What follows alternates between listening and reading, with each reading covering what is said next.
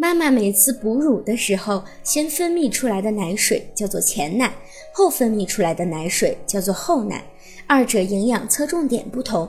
在给宝宝哺乳的时候，最好是让宝宝前奶和后奶都吃到，这样才不会营养不均衡。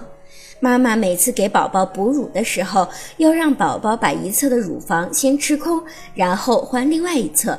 如果一侧没有吃完，就换了另一侧，过一会儿再换回来。这样的话，宝宝很容易因为吃了较大量的前奶，在吃足后奶之前就已经吃饱了。这样做，宝宝容易缺乏脂肪、乳糖等能量物质，睡眠时间会缩短，从而影响宝宝的身体成长。另外，有些妈妈认为刚开始的奶水比较脏，所以全部都挤掉了。这样的做法也是不对的。